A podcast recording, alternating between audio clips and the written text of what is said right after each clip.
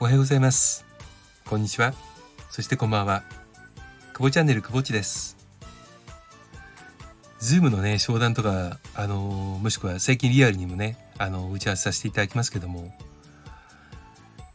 気持ちをねその伝えるとかあの相手の伝えたいと思っている言葉を理解しようというねまあ普段何気なくねあの取っているコミュニケーションについてね思うことがちょっとあって、えー、お届けしたいと思っております。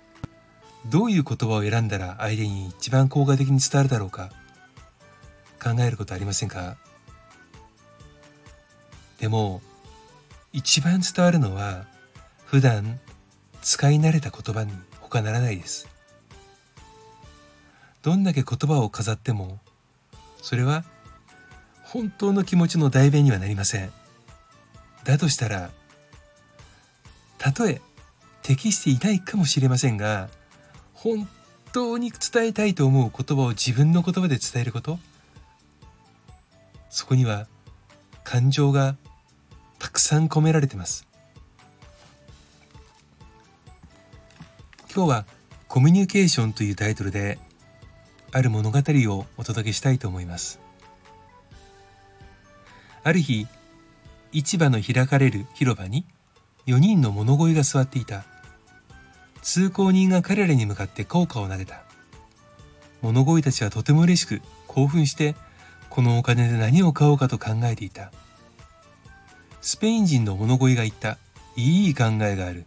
パンを買うのに使おう。トルコ人の物乞いが言ったバカな。エクマクを買うために使うべきだ。アラブ人の物乞いは、バカ話はたくさんだ。パンもエクマクも忘れろ。ブブズを買うために使うのがいいのさ。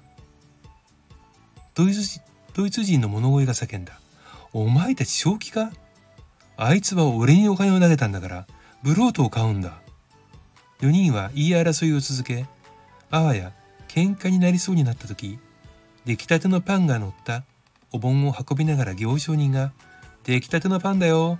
出来たてのパン!」と大声を上げながら通り過ぎた。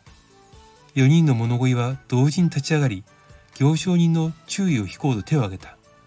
突然彼らは動きを止めて互いに見つめ合い歓声を上げた。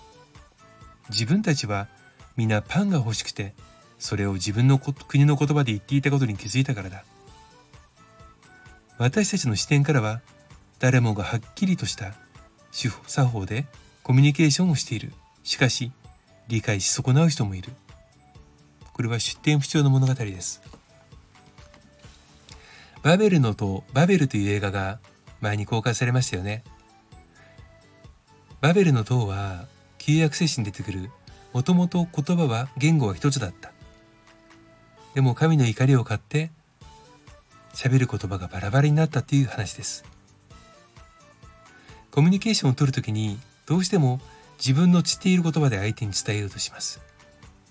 そして聞く側も自分の知っている言葉でそれを理解しようとします。コミュニケーションを取るときにお互いが言葉を理解していれば何の問題もないんですがただ知らない言葉が出てきた時に理解しようと思うスイッチが切れますよくあの横文字をね使って喋るコンサルの方とか会議の時にねあの入れたということで、えー、急にね英語や外来語を混ぜる人がいますよねもうねあのとある知事さんもそうですけどあの横文字はね言ってる方は気持ちいいのかもしれませんけどね聞いてる方が気持ちいいかは別問題なんですよね。えー、コミュニケーションは理解ができなければ意味ないんです。伝わらなければ意味がないんですよね。伝えるために喋るわけですから。会議でも商談でもそして研修でも講義でも相手に理解してもらうためにどれだけの準備をしているでしょうか相手の知っている言葉この業界の言葉。そして今のこの時代の言葉。相手に理解してもらう。聞く姿勢も大事ですがまずはコミュニケーション双方向。しっかりと準備をしてこの気持ちを伝えていきたいと思います。今日はコミュニケーションという物語を挟みながらお伝えをしました。